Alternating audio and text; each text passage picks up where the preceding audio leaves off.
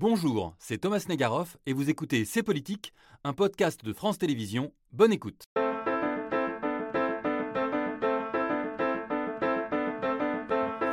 Après-demain, mardi, nous serons 8 milliards d'habitants sur la planète, un seuil atteint au beau milieu de la COP27 et des propos du secrétaire général de l'ONU qui ne cesse d'alerter sur le chaos climatique et nous met en garde contre la tentation de l'inaction qui serait, selon ses mots, un suicide collectif. Et dans ces conditions, Thomas, parce qu'il est désormais prouvé que nos modes de vie créent les conditions de la catastrophe climatique, le nombre d'habitants et donc de consommateurs interroge, à tel point qu'aujourd'hui, on ressort des oubliettes les théories du vieil économiste anglais Thomas Malthus sur la régulation des populations. Alors, sommes-nous trop nombreux?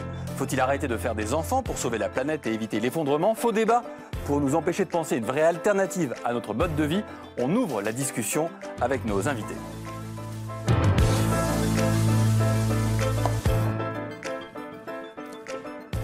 Ils sont là, en place, et ont hâte de discuter, de débattre, d'échanger, évidemment, dans la courtoisie, mais avec de vrais arguments. On l'espère en tout cas avec moi, comme chaque semaine, Yael Gauze, chef du service politique de France Inter. Bonsoir Yael. Bonsoir à tous, bonsoir tout le monde. Euh, et nos invités qui sont là, François Gémen, Bonsoir. chercheur à l'Université euh, de Liège, enseignant à Sciences Po, grand spécialiste des questions euh, géopolitiques de l'environnement et des migrations. Vous êtes l'un des rédacteurs, parmi d'autres évidemment, Parmi du rapport du GIEC et auteur de ce livre L'écologie n'est pas un consensus, dépasser l'indignation. Euh, dans le camp euh, écologie, il y a également Lucille Schmitt en face de vous. Bonsoir. Euh, merci d'être euh, avec nous euh, ce soir, cofondatrice et vice-présidente du think tank La Fabrique écologique. Et vous nous donnerez aussi votre rapport à cette question de la question démographique qui est centrale, je crois, dans nos problématiques également environnementales. Euh, deux essayistes également optimistes, plutôt, avec nous. Ah, déjà, pas forcément. pas forcément. Non, réaliste, hein, je préfère. Réaliste, on va commencer tout de même avec euh, Fergan Aziari- Aziari, bonsoir. Bonsoir. Bonsoir Fergan, essayiste, délégué général de l'Académie libre des sciences humaines.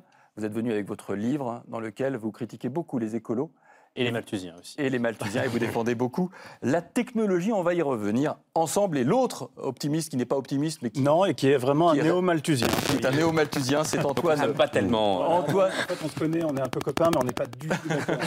Eh ben, on va voir ça. Et Antoine, venu sans mon livre. Antoine Bueno, vous êtes euh, essayiste également, donc conseiller au Sénat auprès de la Commission de l'aménagement du territoire et du développement durable, auteur Je de suis les votre travaux de cette commission. et votre dernier livre, L'effondrement du monde, en tout petit, n'aura probablement en tout petit également pas lieu. On espère que euh, ça sera euh, le cas. Et avant cela, vous aviez publié en 2019 Permis de procréer, Oui. exactement sur notre thème euh, du soir. hein. Ah bah. Comment sauver la planète quand nous serons 11 milliards en 2100 Mm. C'est un enjeu, effectivement, qui se pose. Et puis, à vos côtés, un citoyen, militant écologiste, qui vient aussi apporter son témoignage. Bonjour. Séreb, bonsoir. Bonsoir. Merci d'être avec nous. Pour commencer, tous ensemble, je vous propose de regarder une archive délicieuse euh, de René Dumont. On est dans 1974 et vous allez l'entendre, il dit des choses qui nous parlent aujourd'hui. Si nous continuons l'évolution actuelle de la population et de la production industrielle démentielle, nous allons à l'effondrement total de notre planète, de la vie sur la Terre, vers le milieu du siècle prochain. Vers le milieu du siècle prochain. On n'y est pas loin, mais euh, il y a peut-être des propos qu'on va pouvoir euh, analyser ensemble. Ce qui nous a donné envie de, faire cette émission avec Yael, c'est dans Le Monde, une tribune qui a retenu cette semaine notre attention, c'était jeudi. Euh, des démographes, mais pas seulement, réclament une limitation des naissances, et ils parlent, l'expression est très forte je trouve, de sobriété démographique, pas énergétique, sobriété démographique. Alors on va en débattre tous ensemble, mais je tourne d'abord vers vous. Euh, jeune homme, Bonjour. vous êtes un jeune homme, quel âge avez-vous 35. 35 ans, euh, donc euh, vous pourriez très bien avoir des enfants, mais vous vous êtes appliqué à vous-même cette sobriété démographique. Est-ce que vous pouvez nous expliquer votre démarche? Eh ben, j'ai décidé de jamais avoir d'enfants euh, parce que je suis très inquiet de l'avenir. Je suis aussi inquiet des, euh, de l'impact environnemental d'une procréation, euh, qui reste difficile à mesurer, mais qui existera quoi qu'il arrive. Et donc, du coup, euh, pour euh, mettre en accord euh, mes convictions avec euh, ma vie, j'ai décidé de procéder à une stérilisation volontaire sans enfants il y a quelques années maintenant. Euh, Vous ne l'avez jamais regretté? Jamais. Et j'estime que mes probabilités de regret euh, sont négligeables euh, dans les décennies à venir. Et vous ne changerez pas d'avis, c'est irréversible? C'est Alors, la vasectomie, c'est pas. pas réversible. C'est réversible. C'est théoriquement réversible, mais vaut mieux la considérer comme étant euh, une opération irréversible pour la simple et unique raison que euh, la reperméabilisation des canaux, en gros, c'est pas du tout le même ordre de grandeur en difficulté de, euh, d'invasivité de, la, de, l'opération ou du coup ou ce genre de choses. Donc, c'est pas une bonne contraception si on estime qu'on a un risque de regret éventuel. Par contre, c'est une très bonne contraception si on estime qu'on a fini sa famille, quel que soit son nombre préalable, y compris zéro comme moi. Et vous vous êtes donc dit, au départ, comme prise de conscience, euh, seul ou peut-être avec votre conjointe, euh, que c'était pour des raisons euh, d'ordre climatique, environnemental. C'est ça l'argument numéro un chez vous? En fait, j'ai, euh, ça a été une intuition diffuse pendant mon adolescence. J'aurais très bien pu devenir, je pense, dans un univers parallèle euh, parent, comme beaucoup le sont, c'est-à-dire au hasard d'une bonne rencontre. Euh, ça n'a jamais été une vocation pour moi et c'est aussi pour ça que ça a été euh, un renoncement plutôt facile. C'est plus facile Ouais. pour moi de renoncer à faire des enfants que de renoncer de manger du fromage. mais euh, mais techniquement... Le, le parallèle, dit, ok, on voit, on voit, Voilà, on voit. dans la série des gestes écologiques, ça, ça se pose la même chose sur la le végétarisme. Je suis Oui. pas végétarien, Oui. j'aurais pu le devenir, j'essaye de manger le moins de viande possible. C'est plus difficile pour moi de devenir végétarien que de renoncer à faire des enfants. Donc ça a été une intuition, euh, diffuse pendant mon adolescence et au fur et à mesure de mes lectures et de ma prise de conscience écologique, euh, c'est devenu euh, quelque chose de beaucoup plus rationnel et argumenté. Antoine Bonneau, comment vous entendez ça? Ah ben, moi, j'ai, énormément, mais je lui ai dit en loge, hein, j'ai énormément d'admiration, puisque c'est, exactement ce dont je parle dans, dans mon livre que vous avez ah. Mais pardon, il faut prendre votre micro. Ah, il faut que je prenne. Bon, alors, Voilà. j'ai, beaucoup d'admiration pour Cereb, euh, et en même temps, je me dis que euh, si collectivement on n'est pas capable de prendre des, des mesures de restriction démographique, eh bien tout le poids pèse sur l'individu. Donc c'est une responsabilité qui est euh, absolument énorme. Et je, je- je- je mets les pieds dans le plat en répondant précisément à la question qui est posée ce soir. Est-ce qu'on est trop nombreux sur Terre aujourd'hui À l'évidence, oui. Et dans ce genre de débat, j'ai une impression un peu, un peu étrange, c'est de devoir euh, démontrer une évidence. Euh, que euh, le, le soleil chauffe, que la pluie mouille. Un enfant de, de 7 ans comprend très bien que plus on est nombreux, plus on a de besoins et que pour satisfaire ces besoins, on va devoir euh, euh, prendre sur notre environnement, on, devoir- on va devoir consommer des ressources. Enfin, c'est tout à fait évident. En fait, je vais être précis, nous sommes trop nombreux compte tenu de notre mode de vie. Toute la phrase est importante parce Oui. qu'en fait, il y a, il y a deux aspects à notre, à notre empreinte euh, écologique. Notre mode de vie multiplié par notre nombre. Si on pouvait être parfaitement neutre, par exemple, en carbone, ou même plus globalement ne plus polluer, simplement en changeant d'un coup de baguette magique notre mode de vie. Je ne serais pas ici à parler de démographie, mais c'est pas possible. C'est hyper compliqué. Et si on y arrive, c'est même pas sûr, ça prendra des décennies. Donc, compte tenu de la gravité de la crise environnementale, on ne peut pas faire autrement que de s'intéresser aussi à ce levier, qui est le levier démographique et qui était, je le rappelle, vous l'avez dit, à l'origine du mouvement écologiste. Alors, on va euh, débattre parce que je pense qu'effectivement tout le monde n'est pas absolument sur cette ligne autour, euh, euh, de la table. Mais Yael, qu'on comprenne bien, la croissance démographique, elle est plutôt, là, elle est plutôt derrière, derrière nous, si je suis bien les démographes. Voilà, il faut qu'on dézoome pour voir comment on- on- notre espèce se multiplie. Euh, juste pour vous donner un ordre de grandeur, Alors, comment elle se multiplie, ça on sait. nous étions 6 millions. je suis mal placé pour en parler. nous étions 6 millions, euh, 10 000 ans avant Jésus-Christ, mais déjà 1 milliard en 1800. C'est de là que va partir la courbe que vous allez voir.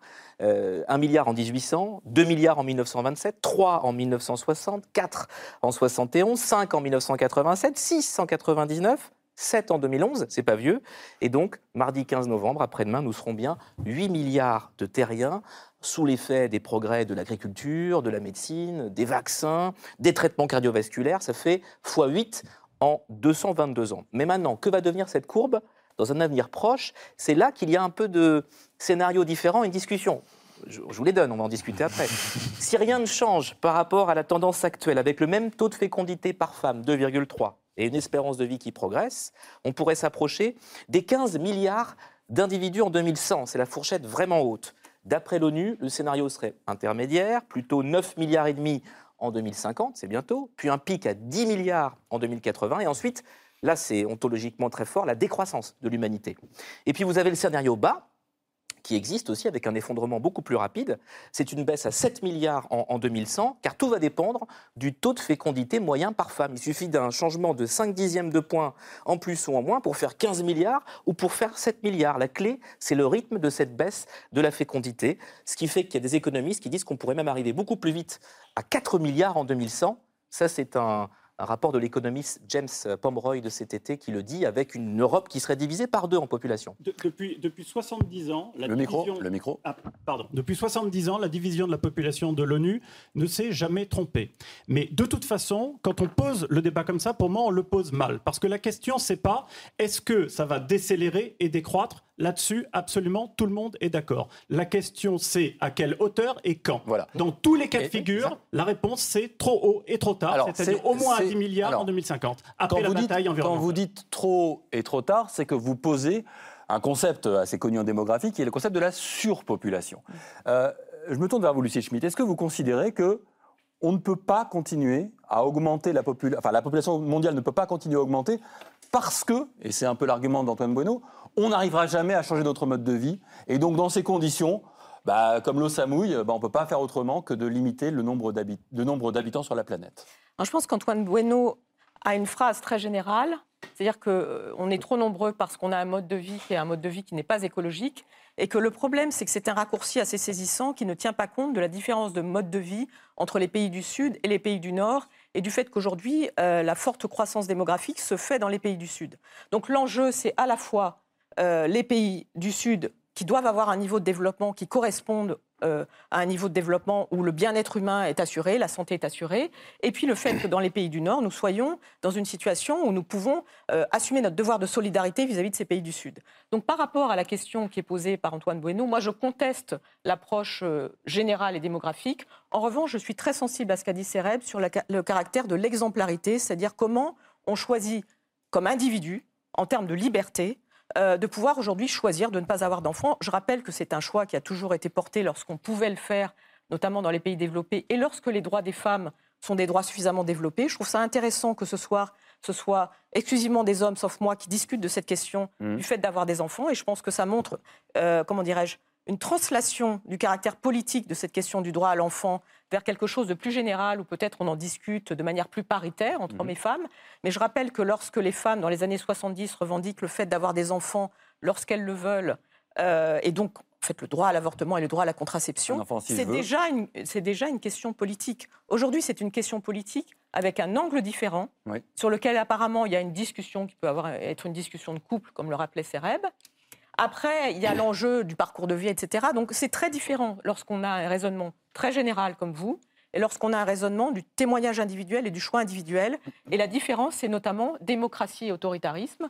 Je rappelle que la politique de l'enfant unique en Chine D'ailleurs, on n'a pas permis. Euh, bon, oui, mais moi j'en parle. Euh, et la deuxième chose, je ne sais pas s'ils s'en mordent les doigts, mais en tout cas, la vérité, c'est que c'était en tout cas pas démocratique.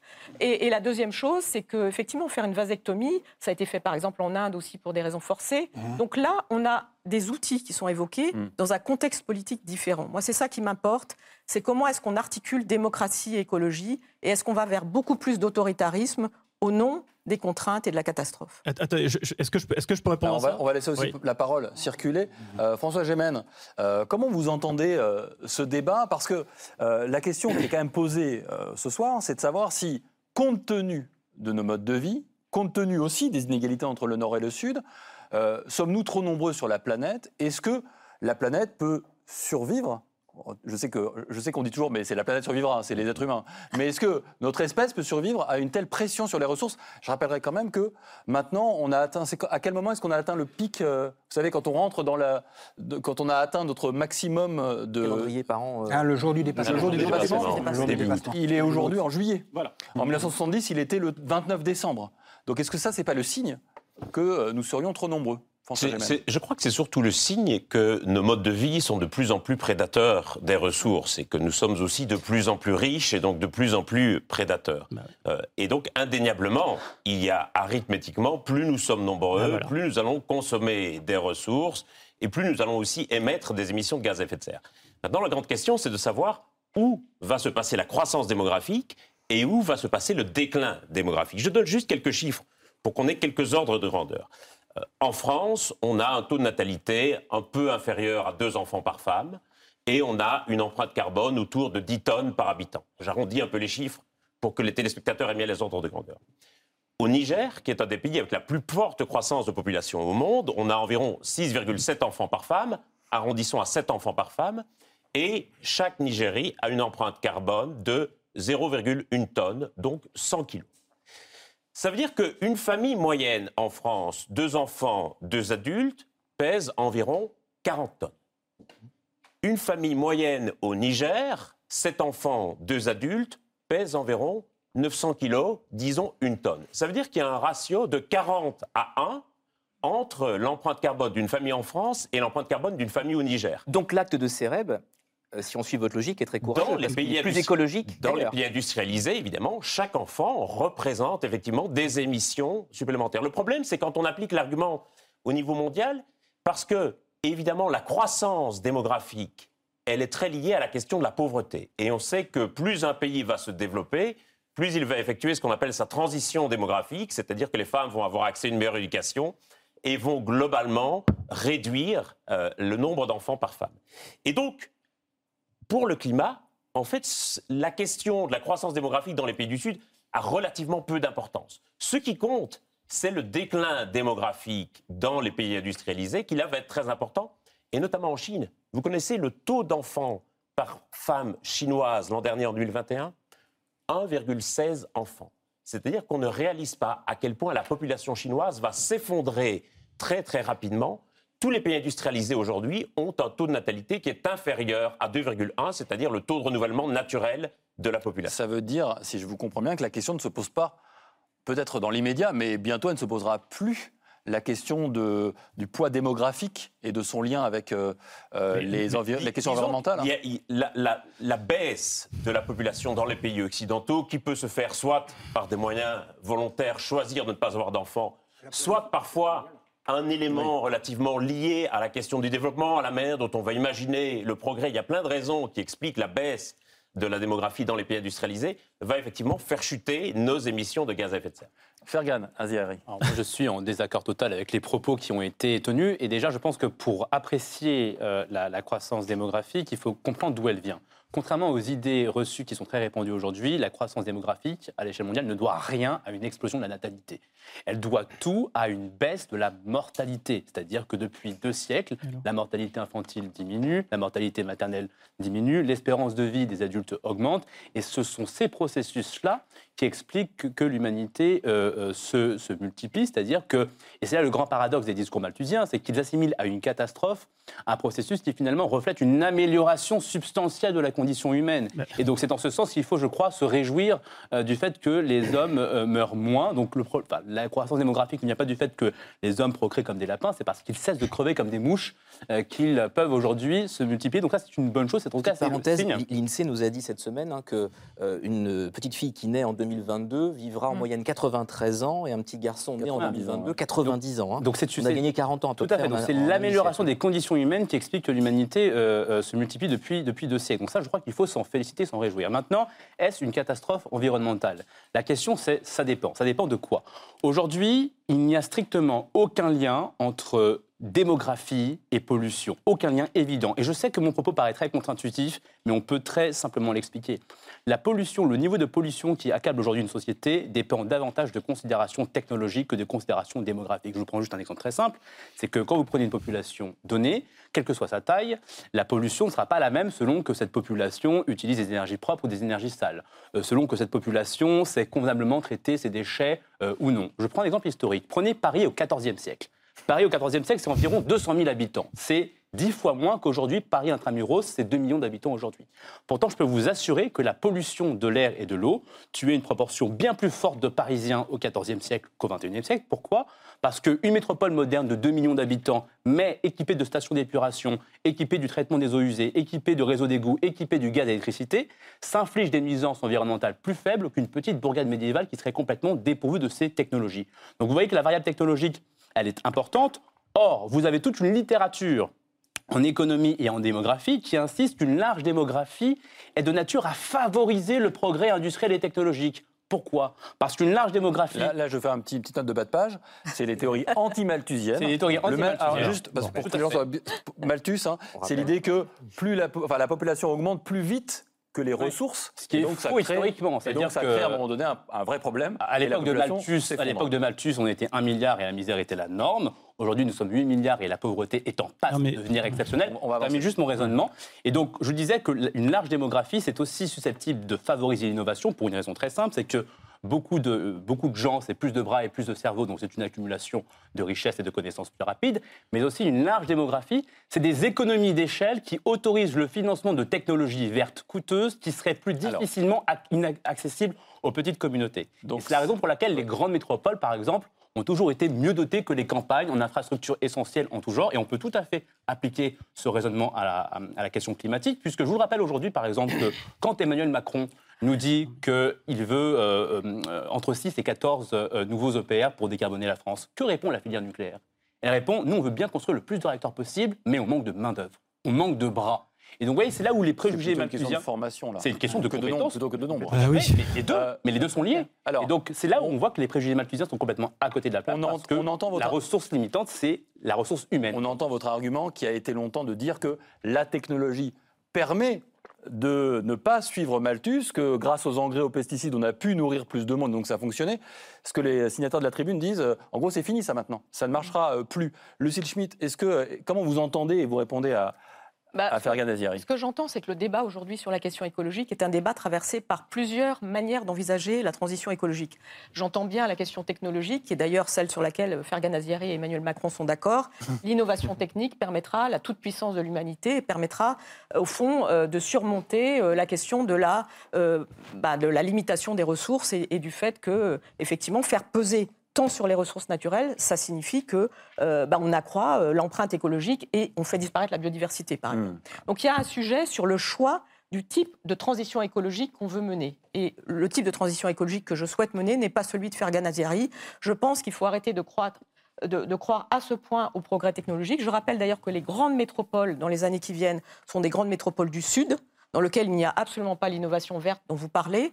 Et je rappelle aussi par rapport, par rapport, peut-être que c'est pas une fatalité, mais il n'y a pas de pensée magique, Fergan Aziari. Et la deuxième chose, c'est que quand vous dites que la pauvreté est en train d'être éra- éradiquée, je pense que ça, c'est un point de vue euh, qui peut se défendre en France. Mais dernière chose, pour ne pas monopoliser la parole, je pense que dans nos raisonnements, Vous avez le temps. euh, bon, il y, a, il y a deux choses assez différentes. Il y a d'une part ce que, comme individu engagé, on a envie de faire sur la question écologique, et ça ne relève pas des courbes. En fait, c'est ça que je voulais dire. C'est que ce n'est pas parce que le comportement ne relève pas de la courbe qu'il n'a pas quelque chose euh, de justifié rationnellement par rapport au parcours de vie que l'on veut mener. Donc je comprends ce que vous décidez de faire. Personnellement, euh, je ne vis pas à votre époque de la même manière. Euh, J'ai eu deux enfants et je me suis posé la question d'en avoir, mais pour des raisons différentes. Donc la question des parcours de vie est aujourd'hui un sujet sur lequel, je dirais, les activistes écologiques ou ceux qui sont dans votre démarche, la radicalité est vécue tout à fait différemment de ce qu'on nous raconte sur la radicalité des politiques publiques, par exemple. Et lorsque l'INSEE ou lorsque les courbes arrivent, ça se heurte, ce sont deux univers mentaux, ce sont deux univers différents. Et il faut aujourd'hui qu'on s'apprête à comprendre que les courbes ne résoudront pas la question de l'exemplarité et la question de l'engagement. Et l'engagement est une manière de dire aussi à tous ceux qui nous dirigent qu'il faut aujourd'hui qu'ils fassent plus. C'est-à-dire que, d'une certaine manière, à travers un argument métaphorique, vous dites aux politiques agissez différemment et menez des politiques qui soient davantage des politiques post-croissance. Je voudrais qu'on entende Céreb là-dessus, parce que est-ce que vous dites pas des fois, mon geste, ma vasectomie, finalement, pèse rien en CO2 mondial? Alors, en vrai, mon geste, ma vasectomie pèse rien parce qu'un effort individuel est toujours dilué dans la masse, euh, quoi qu'il arrive. Et d'autant plus qu'elle est plus symbolique qu'autre chose parce que la démographie, c'est quelque chose qui a une énorme inertie, des- qui chiffre en décennies, comme le climat d'ailleurs. Et euh, les effets euh, d'une réduction volontaire, comme je peux l'appliquer moi-même, euh, de, euh, sur la natalité, enfin, en gros, la- la- une sous-natalité, ça met énormément de temps avant de finir par se voir dans les courbes, et on n'a pas ce temps-là.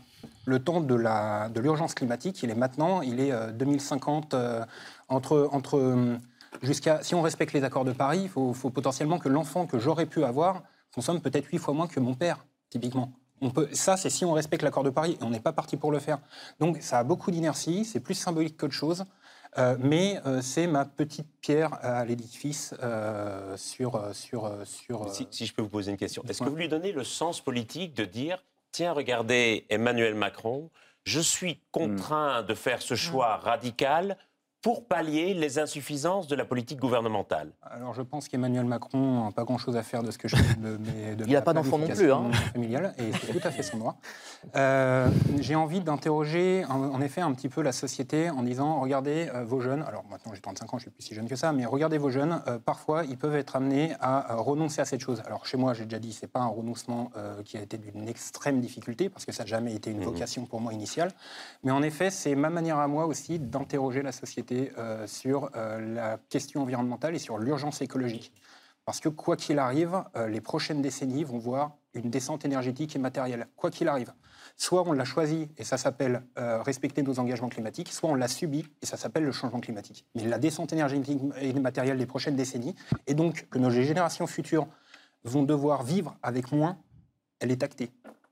Antoine Bonneau. Je vais, je vais essayer d'être efficace parce que c'est vrai qu'on est très angoissé dans une émission comme ça par le temps qui nous est imparti. Tout, mais tout Euh. L'espérance de vie augmente aussi. hein. phrase, est- je vais essayer d'être percutant. Voilà, d'une phrase, euh, la crise malthusienne n'est pas une crise humanitaire, c'est une crise écologique.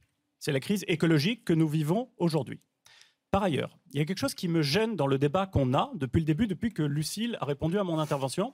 C'est que, et il n'y a pas qu'elle, j'ai l'impression qu'on rebascule dans quelque chose de manichéen et de caricatural. Donc je voudrais être extrêmement précis. Allez-y. Il ne s'agit pas de choisir entre la réforme de l'économie, la science et la technologie et la démographie. Face à la crise qui est la nôtre, il faut actionner tous les leviers.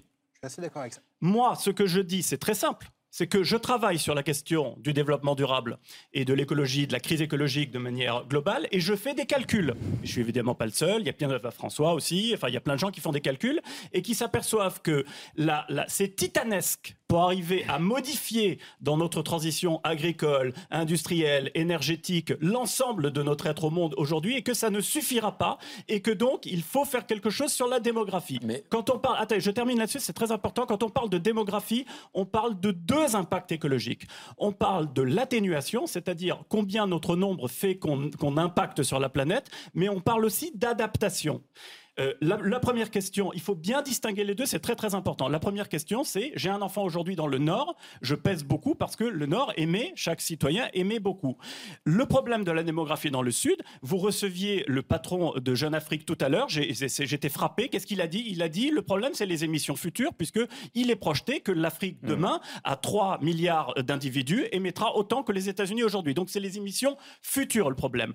Par ailleurs, je vous rappelle qu'on ne parle que d'émissions carbone, on ne parle pas du reste. N'importe qui, encore une fois, l'enfant de 7 ans comprend bien que plus on est nombreux, plus on a besoin de croûter, plus on a besoin de nourriture. Il va falloir produire 25% de nourriture en plus par rapport à aujourd'hui dans un monde où les Alors moi, rendements j'ai sont j'ai- j'ai lu qu'on pouvait nourrir 10 milliards de terriens aujourd'hui dans Mais l'état oui. actuel, mais que le partage est mauvais, évidemment. Alors c'est même, c'est même 12 milliards, mais il y a énormément de gaspillage et de destruction des calories végétales dues euh, à, à l'élevage. Mais ça, c'est des problèmes qui sont extrêmement structurels et très difficiles. Il est très difficile d'y remédier. Les rendements vont chuter du fait euh, du réchauffement climatique. Donc c'est, cette question, elle est très très importante et c'est pas une question de CO2. Là, c'est une question de est-ce qu'on peut nourrir la planète? Et je- juste, je termine là-dessus pour euh, la- l'atténuation. Une image très simple.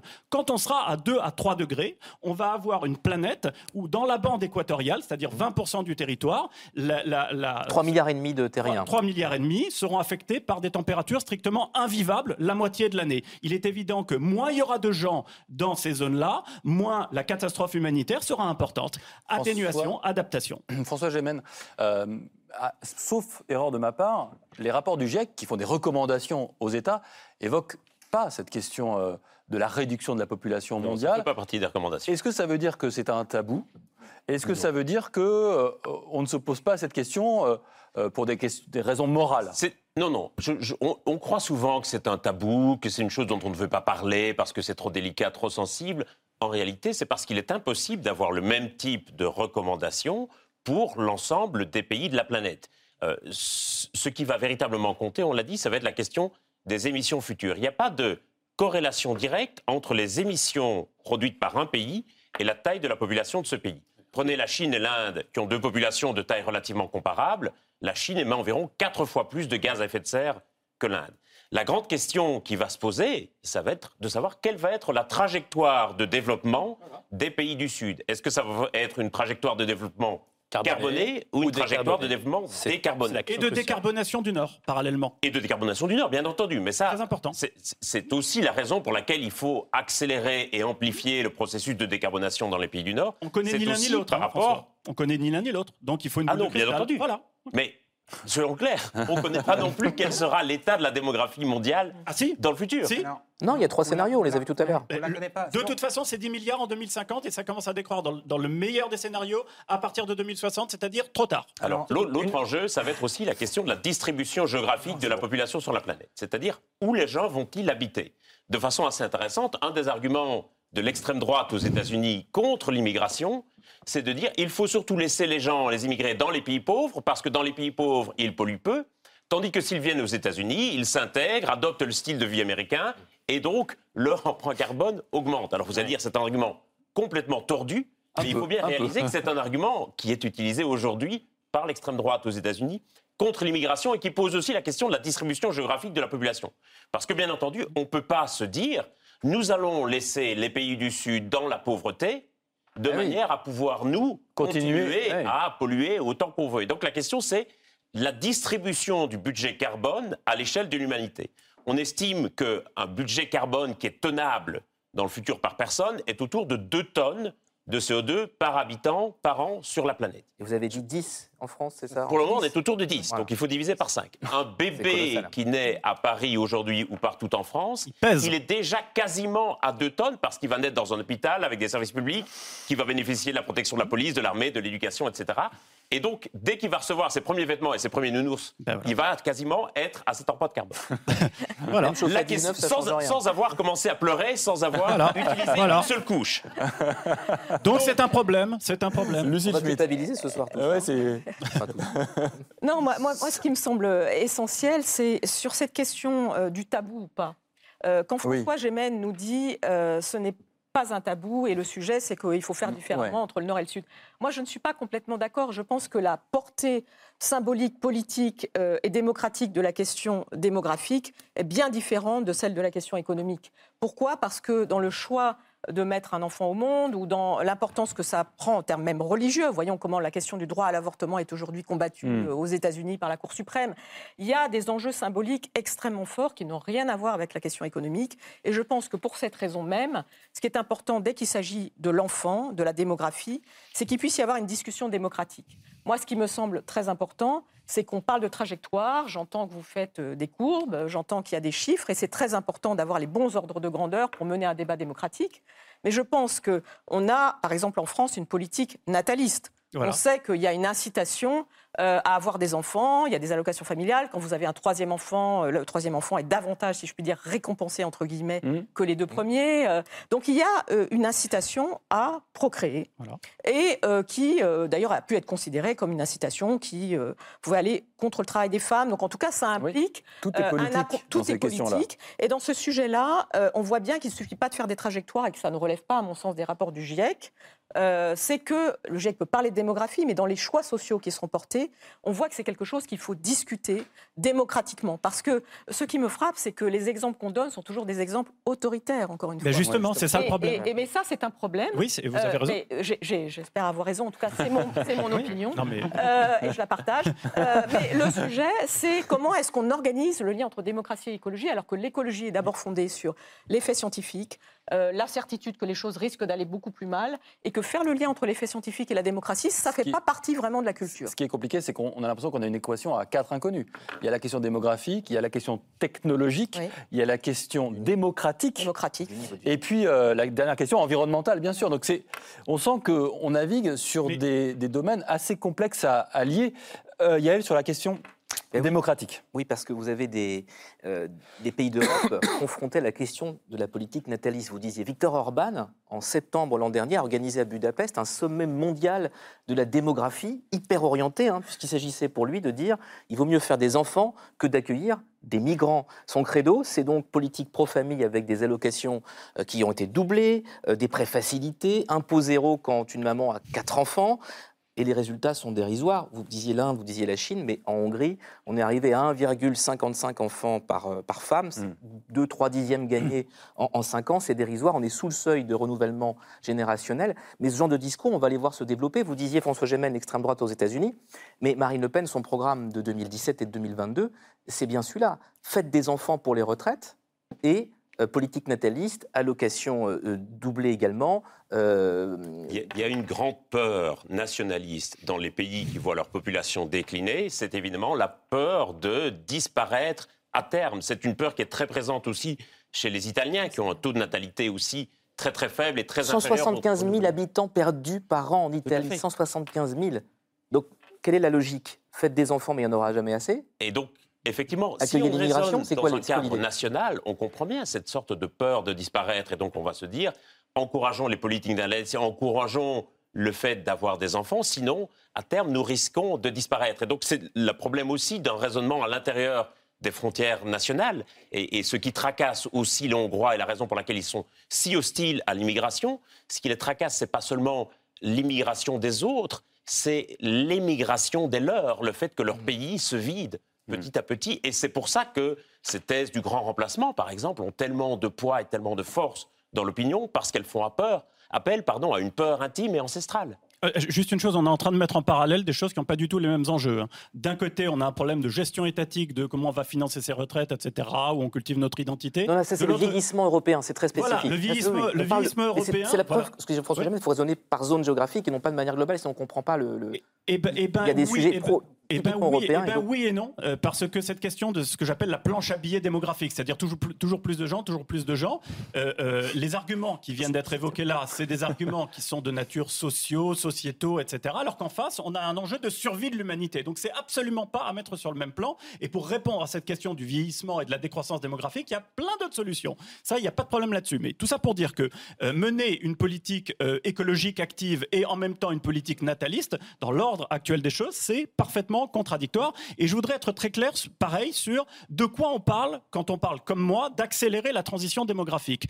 On ne parle pas de tuer des petits bébés chinois, hein, c'est absolument pas ça. Mais tout à l'heure, Lucille a évoqué la Chine et puis elle a évoqué le droit des femmes. Moi, je ne parle que de ça, le droit des femmes. Qu'est-ce que ça veut dire accélérer la transition démographique? Ça veut dire faire accéder à l'éducation toutes les petites filles dans le monde, parce qu'on sait qu'il y a un énorme effet de levier entre le niveau d'instruction et le taux de fécondité. D'une part, d'autre part, c'est donner des moyens de contraception, de contraception à toutes les femmes qui le souhaitent dans le monde. Il y a chaque année 80 millions d'habitants de plus sur la planète et en même temps, il y a 80 millions de grossesses non désirées. Tout ça, ça peut se faire, c'est-à-dire que droit des femmes, droit de la nature, même combat. C'est une révolution majeure qui peut avoir un impact environnemental énorme avec des stylos et des capotes. Ça coûte tro- 43 milliards euh, de dollars par an, c'est-à-dire une paille quand on sait que le moindre PR en coûte 3 à 5 milliards. Et ça, on va être obligé de le faire si on veut rentrer dans des critères et pas périr du réchauffement climatique. Mais la difficulté, Antoine Bueno, c'est qu'il y a aujourd'hui beaucoup de gens, et c'est un discours qu'on entend beaucoup dans le débat public, qui considèrent que ça ne sert à rien d'essayer de réduire nos émissions de carbone en France ou en Europe, Oui. dans les pays industrialisés, parce que de toute façon, il y a cette bombe démographique en Afrique, et donc nos efforts seront réduits à néant. Et donc il ne faut pas du tout que l'argument démographique soit utilisé comme un prétexte pour ne rien faire de notre côté. On est d'accord, phrase- c'est un la ensemble. phrase d'Emmanuel Macron, pas si vieille que ça, juillet 2017, en marge d'un G20, vous vous souvenez, il avait dit, euh, dans, la zone, dans la zone subsaharienne, Afrique subsaharienne, si on continue à faire 7 à 8 enfants par femme africaine, Exactement. Vous ne stabiliserez rien. Le terme, c'était vous ne stabiliserez rien. La natalité chute aussi en Afrique, donc c'est cool. Oui. Elle est en train de. Et chuter. très vite. Et surtout, ça, ça, ça me rappelle en 1968, le livre de Paul Ehrlich. on va le voir. La, planté, hein. la voilà, la bombe P68. En gros, c'était un livre qui avait cartonné à l'époque, 7 milliards d'hommes en l'an 2000, et c'était très malthusien, puisque c'est un, un bouquin qui disait on n'y arrivera jamais. C'est presque l'Antoine Bueno de l'époque. Je vous- je vous- Oui, mais dommage. Mais vous avez tout à fait raison. Absolument. La bombe, Fergan, la les bombe B. Ça fait, en fait, moi, ce qui me fait, ce qui me fait euh, doucement. Vous pourrez répondre. Je sais, je sais Je- ce qu'il va dire. je vous taquine. Ce qui me Je fait le connais, doucement rigoler avec ce débat, que Antoine la- euh, Fergan. Ce qui me fait un Azéaï. peu rire avec ce débat, même si bon, c'est pas toujours. euh, Ça fait deux siècles. La, la rengaine de la surpopulation, ça fait deux siècles que c'est. La rengaine de la surpopulation. Cet épouvantail, ça fait deux siècles qu'il est agité, ça fait deux siècles que les Malthusiens se plantent, ça aussi, il faut le dire. hein. Je veux dire, ça fait deux siècles. Malthus lui-même, Malthus lui-même qui prévoyait des famines. Le problème des Malthusiens, encore une fois, c'est qu'ils assimilent à une catastrophe, je l'ai dit tout à l'heure, un processus démographique qui reflète une amélioration des conditions de vie. Donc Malthus Son gros souci, c'est que c'est un contemporain de la révolution industrielle britannique et il, s'effraie du spectre de la misère au moment même où cette misère recule. Il s'effraie du spectre de la pénurie au moment même où cette pénurie, précisément, recule et au moment où les Anglais peuvent davantage se nourrir. Et donc c'est pareil pour Paul Ehrlich dans les années 60, qui prévoyait des famines de masse à l'horizon des années 2000, qui n'ont jamais eu lieu, parce que le problème des Malthusiens, c'est qu'ils considèrent que les êtres humains ne sont que des ventres sur pattes et des consommateurs. Ils oublient que les êtres humains, que les êtres humains ce n'est pas que ça, ce sont des producteurs, ce sont des ouvriers, ce sont des ingénieurs, ce sont des scientifiques, ce sont des innovateurs. Et c'est la raison pour laquelle notre espèce n'a jamais été aussi à la fois nombreuse et prospère qu'aujourd'hui. Encore une fois, la sous-nutrition touchait un homme sur deux il y a 60 ans, un homme sur dix aujourd'hui, c'est encore trop, mais la tendance est quand même la bonne euh, sur ces dernières décennies. Et ce qui me gêne avec les discussions que l'on a, c'est qu'on part encore une fois d'un postulat qui est complètement faux, qu'il y aurait un lien évident entre progression démographique et émissions de gaz à effet de serre. Ce n'est pas vrai. Les faits, les chiffres démontrent ce constat. La France le montre très bien. Depuis les années 70, la France a environ gagné 15 millions d'habitants. Et pourtant, les émissions françaises diminuent, et pas seulement en raison des émissions euh, importées, puisque celles-ci tendent aussi à décliner depuis une dizaine d'années, parce que la part d'énergie décarbonée euh, en France augmente, et ceci explique pourquoi nous avons progressivement découplé démographie et pollution. Donc si nous voulons demain décarboner les pays du Sud, la variable qui va être décisive, c'est comment on va investir pour que ces pays se dotent des énergies les plus propres possibles, mais la démographie n'est pas un obstacle à euh, la réalisation Vous de dites- objectifs. vous dites même que c'est le contraire. Ça peut être un atout, Un moteur, une sorte de pression créatrice. parce qu'une large démographie, ça, ça donne des économies d'échelle. Les économistes savent très bien ça. Une large démographie, c'est une division du travail de meilleure qualité, c'est une spécialisation plus précise, et donc une accumulation de capital plus rapide. Donc ce n'est pas un hasard si les grands Alors, bassins d'emploi métropolitains sont plus attractifs que les campagnes quand on cherche un bon boulot. Pour avancer, euh, dans le débat a été posée quand même la question de la technologie. Et c'est une question, je crois, fondamentale. Est-ce que la technologie, puisque Malthus n'avait pas pris en compte le, le facteur technologique, est-ce que, sous-estimé en tout cas, est-ce que la technologie peut demain nous permettre de vivre sur une planète à 10, 12, 13, 14, 15 milliards? Euh, Lucille Schmitt, je me tourne vers vous, et puis ensuite François Jamel, j'ai hâte d'avoir votre euh, regard là-dessus.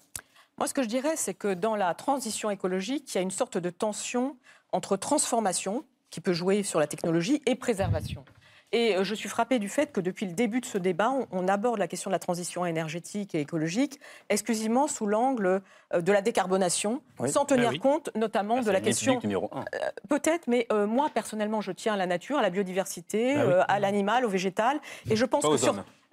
Euh, et aussi beaucoup aux hommes, bien sûr, Euh. Disons-le. hein. Ne caricaturons pas les Euh, pensées donc, des uns euh, des autres. Sur cette, sur cette question-là, euh, il me semble qu'il est très important de dire que la pression démographique sur la nature, ça, c'est quelque chose qui amène évidemment à. euh, euh, Enfin, c'est- beaucoup plus facile par l'innovation technologique de décarboner que de préserver la nature. Voilà ce que je veux dire. C'est-à-dire qu'on ne va pas inventer Oui. une fausse nature. hein. La disparition des espèces, la disparition euh, avérée, la sixième extinction de masse, c'est aussi lié toujours. à la pression démographique et c'est pour toujours. Et cet enjeu de disparition de ce à quoi nous tenons en termes de nature, ça c'est un point essentiel, sur lequel la question de la pression démographique est un vrai sujet. Après, la deuxième chose, et je voudrais quand même euh, dire qu'il y a un truc qui m'a un peu choqué tout à l'heure par rapport à notre débat, c'est qu'il me semble que lorsque nous parlons du continent africain, au moment même où d'ailleurs la COP27 est en train de se dérouler et où elle donne lieu à un affrontement extrêmement Mm. fort entre pays du Nord et du Sud à cause des promesses non tenues, euh, je crois que cette question de ne pas faire peser, euh, par exemple, la, la question démographique sur les pays du Sud, il faut le répéter, c'est-à-dire que menons, si nous le souhaitons, notre propre révolution démographique, mais faisons en sorte d'émanciper, de donner des droits aux femmes dans les pays du Sud, Ben voilà. mais, ne le- ne- mais ne leur interdisons certainement pas d'avoir des enfants. Personne n'a dit ça, Euh, surtout bah, pas moi. euh, Sauf Attention. que euh, la question de- d'envisager euh, le fait que c'est trop euh, 10 milliards d'êtres humains, ça concerne aussi l'Afrique, cher Antoine Bueno. Oui, Donc le je- je sujet, et ça concerne beaucoup plus l'Afrique que ça ne concerne le, le vieux continent européen, dans lequel il y a, comme on, on nous l'a dit, en, en Hongrie, en Italie, en France, etc., un problème de renouvellement générationnel Oui, oui. et un vieillissement de la population. Donc attention à ne pas tenir un raisonnement qui en fait est un raisonnement, quelque part, me semble-t-il, traversé de très nombreuses contradictions. Néo-paternaliste Je le trouve, je le Mais- trouve mais- assez paternaliste, oui, parce qu'en tout cas, aujourd'hui, la, euh, le- l'explosion démographique, enfin, la croissance démographique est dans les pays du Sud et que euh, c'est à nous, pays du Nord, que repose euh, la, la- la responsabilité de ce qui se passe aujourd'hui, à la fois en termes d'extinction de la biodiversité, etc.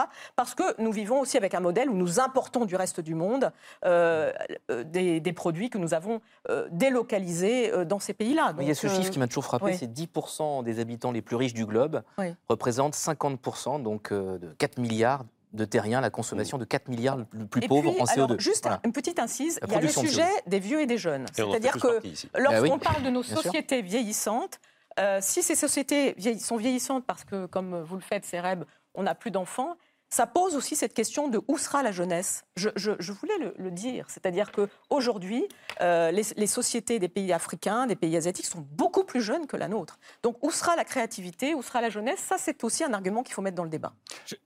Antoine Bonneau, en un mot, et après la question à François Gémen En sur le progrès mot, technique. Vous, vous savez, Lucie, Et il y a, la parole beaucoup ensuite. d'Africaines qui demandent des moyens de contraception. Bien sûr. D'accord. Je ne parle que de ces gens-là. Mhm. Je ne parle que de ces femmes-là, tout simplement. C'est-à-dire 80 millions de grossesses non désirées dans le monde, leur donner la possibilité de faire leur choix. C'est-à-dire de prendre en main leur vie. Antoine Bueno, contrairement à ce Non, vous semblez. un Non, non, mais voyez, voilà, soyons extrêmement clairs. Je pense Alors- que ça, ça fait consensus. hein. Je Oui. pense que la Oui, plupart des gens de- déterminent voilà. que euh, c'est mieux d'avoir. c'est ce dont on euh, parle, la mais ce planning familial mondial, il n'est pas financé aujourd'hui. Ouais. De même que l'accès à l'éducation des filles et au marché du travail, c'est quelque chose qui, sur lequel on peut énormément progresser, qui peuvent être un effet de levier environnemental colossal. Alors, la question, euh, j'y reviens, je n'oublie pas ma pensée, du progrès technique, François Gémen. Est-ce que le progrès technique, je reformule ma question, permet euh, d'envisager une, croissance démographique qui se poursuivrait à un rythme, à un rythme fort dans les années à venir et nous permettrait de continuer à vivre à peu près de la même manière? Pas à court terme, je crains que non. Euh, on peut raisonnablement espérer qu'un enfant qui naîtra aujourd'hui ou demain aura une empreinte carbone inférieure à celle de ses parents, notamment en raison des progrès technologiques, en raison, on l'espère quand même, de certaines politiques publiques et en raison d'une plus grande conscience environnementale parmi la population. Cela étant, nous devons prendre garde à ne pas mettre trop d'espoir, et certainement pas tous nos œufs, dans le panier de la technologie, notamment parce que nous avons un laps de temps très réduit pour agir. C'est-à-dire que si on veut contrôler les courbes de nos émissions de gaz à effet de serre et donc le réchauffement global, on doit le faire dans les 10 à 12 prochaines années globalement.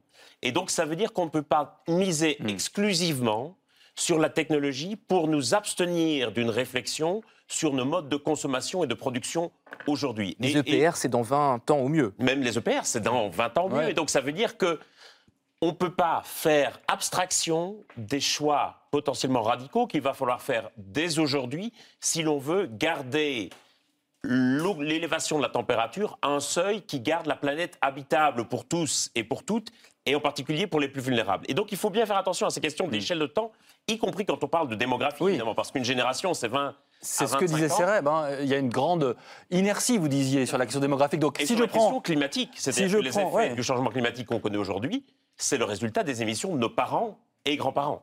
Donc, si je résume, inertie du progrès technique, vous dites c'est pas comme ça qu'on va euh, créer des EPR, il faut plusieurs décennies. Inertie de la démographie.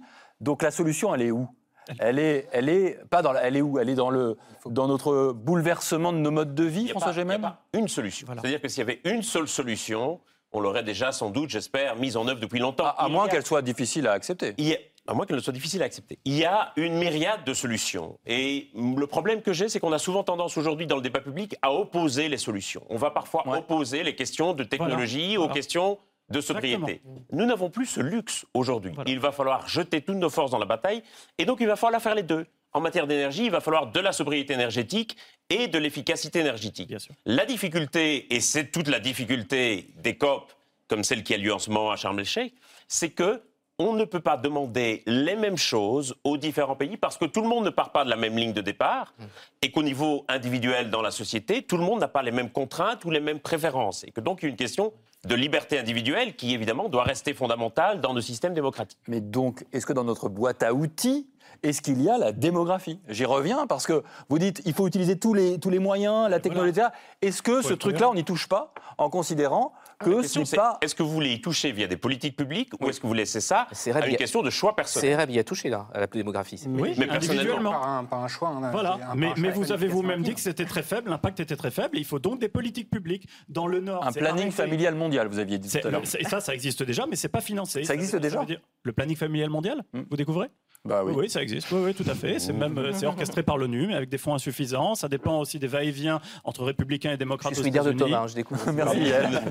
D'accord, bah donc oui, ça- oui, tout à fait, ça existe. Mais qu'est-ce que ça veut dire au nord et au sud? C'est évidemment des choses complètement différentes. Au nord, c'est changer ses mentalités, c'est prendre ça en compte euh, dans, dans la question de savoir si on veut avoir un enfant, que l'environnement soit aussi une question qu'on se pose. C'est arrêter avec les politiques euh, natalistes, c'est financer les politiques des natalistes du sud. Et dans le sud, c'est faire ce dont on a parlé. Mais juste, je voudrais vous dire une chose, c'est que dans les pays euh, qui ont les plus forts taux de, de, de- de- de croissance démographique, de, fécondité, 70% d'entre eux essayent de euh, mener des politiques de modération démographique. Alors, il faut peut-être aller leur expliquer qu'ils ont la tout faux. elle baisse partout, hein, il faut le dire. Mais c'est pas le problème, c'est qu'ils Vous essayent de la faire, la faire le- baisser plus vite. 70% de ces pays-là, ils sont crétins ou alors il y a quelque chose, ou alors il y a une raison. Ils savent très bien ce qu'ils font, ils savent très bien que c'est un problème aussi pour eux.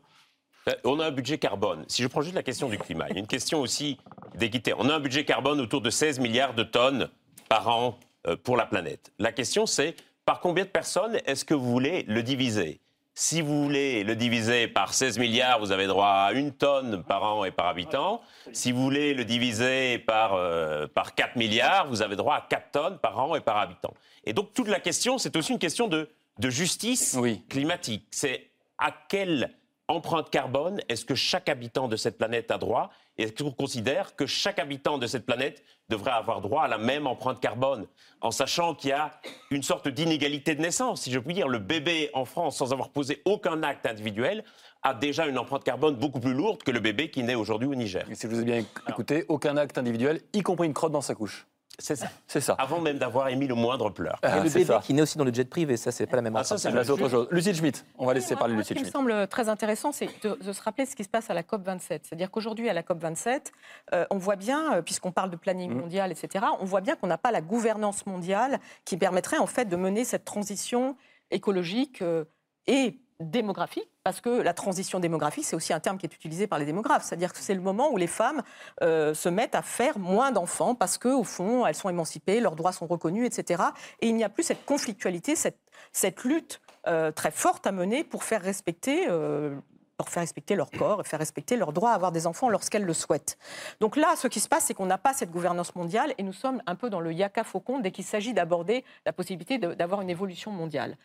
Comment faire Le sujet, ce sont les sociétés par rapport aux États. Quand nous, sommes dans, euh, nous abordons la question des institutions, des politiques qui sont décevantes, etc., comment fait-on pour que cette mobilisation, tout à l'heure j'entendais la première partie de l'é- l'émission, qu'on parlait de top-down et de bottom-up, c'est-à-dire au fond ces mouvements, comme on dit aussi en anglais, grassroots, c'est-à-dire comment ça se passe du côté des sociétés et ne pas, euh, par exemple, tirer un trait sur l'Afrique, faire en sorte d'avoir seulement cette idée qu'on va déverser de l'argent et que les choses se passeront bien lorsqu'on déversera de l'argent. Le sujet, c'est aussi de faire confiance, pour le coup, cher Fergan, à l'humanité. Pas si c'est aux hommes, Euh, mais en tout cas, euh, en, tout cas, en tout cas, il me semble très important, encore une fois, sur cette question de transition démographi- démographique, d'articuler ça à la question démocratique. Aujourd'hui, les COP, on sait que ça ne sert pas à grand-chose, sauf en termes de diagnostic, en termes de diplomatie euh, euh, politique, mais ça sert à chaque fois à avoir une caisse de résonance dans les sociétés qui permettra sans doute de faire cette évolution, parce que la démographie, c'est d'abord quelque chose qui se passe dans la société. Les politiques natalistes, ça existe, mais voyez, ça ne sert à rien en Hongrie. Mm. Ça- n'a pas permis en Chine, ça n'a ça n'a- ça n'a pas permis en Chine euh, de faire qu'il n'y ait qu'un seul enfant. Il y a eu des enfants qui ont été cachés. Euh, c'est une manière, en fait, d'affirmer sa liberté, et c'est au carrefour de l'articulation entre liberté et responsabilité. Moi, c'est ça qui me semble important. Reparlons des sociétés et, et essayons de faire confiance à cette société mondiale qui n'existe pas dans les institutions. Encore une fois, le planning mondial, ça n'existera jamais. Le sujet, c'est ce qui se passe sur le terrain. D'accord, ça n'existe pas donc de pouvoir donner des stérilés et des préservatifs à des Très femmes bien, mais ce qui compte, c'est le que planning ce qui familial compte, mondial. c'est le culturel. Bon, Ce qui compte, Euh, la, ce qui se politique passe de, la politique chinoise, ça, ça aurait évité entre 300 et 400 millions de naissances. Donc si aujourd'hui on était en Chine à 300-400 millions de personnes en plus, compte tenu de, de ce qu'ils émettent par, euh, par tête aujourd'hui, euh, ça serait, on n'aurait même plus le budget dont parle, dont parle François Gémen. C'est un des gros arguments des Chinois dans les COP. Alors, je juste, ne- juste une dernière chose, je, je pense ne que peux vous pas avez, vous, vous très bien posé le débat Attendez, en Lucie parlant de la Schmitt, technologie. juste un, un mot quand même. Je, Oui. Lucie Schmitt, vous Moi, je, disiez. je ne peux pas être d'accord avec l'idée d'une politique autoritaire en matière démographique. Je- je Pour moi, c'est la Je ne la liberté, défends pas. c'est la liberté Je suis individuelle et c'est on la est démocratie. totalement d'accord. Mais je trouve que vous avez bien posé le débat en nous interrogeant sur la technologie, parce que si on actionne, et probablement on ne le fera pas, malheureusement, pas du tout euh, la- la- le levier euh, démographique, il va falloir uniquement compter sur la technologie, elle va devenir déterminante. Et pour le coup, je suis très technophile, c'est-à-dire que je pense que ça va être abominable dans les décennies qui viennent. Et notre dernier coup à tirer, ça va être un coup technologique. On sera obligé de faire de la géo-ingénierie. Ça veut dire qu'au bout d'un moment, grâce à la technologie, on va être obligé de retirer directement du carbone dans l'atmosphère. Donc, on va euh, totalement dépendre. C'est la catastrophe finale, en gros, là, le sort de l'humanité qui va dépendre du développement de cette technologie qui existe déjà aujourd'hui, mais qui n'est pas compétitive. C'est un beau sujet de débat pour une prochaine émission. ça. Oui, et j'allais dire aussi, euh, parfait pour, pour finir un dimanche, euh, pour finir la semaine, un dimanche soir. Euh, merci à tous d'avoir participé à cette émission. Fergan Aziaeri, merci d'être passé. Lucie Schmitt également. Céreb, euh, bon retour chez vous. Antoine Bueno, l'effondrement du monde n'aura probablement pas lieu aux éditions Flammarion. François Gémen, l'écologie, on l'a entendu ce soir, n'est pas un consensus aux éditions Fayard. Merci beaucoup Yael de m'avoir accompagné cette semaine. Encore merci à vous de nous avoir suivis. On se retrouve dimanche prochain à 18h30 pour un nouveau numéro de C'est Politique.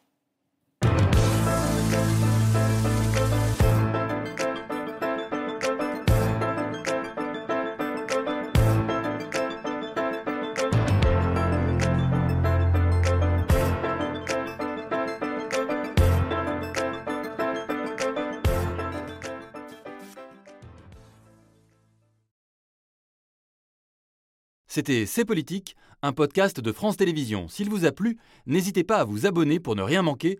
Vous pouvez également nous retrouver en vidéo sur France.tv.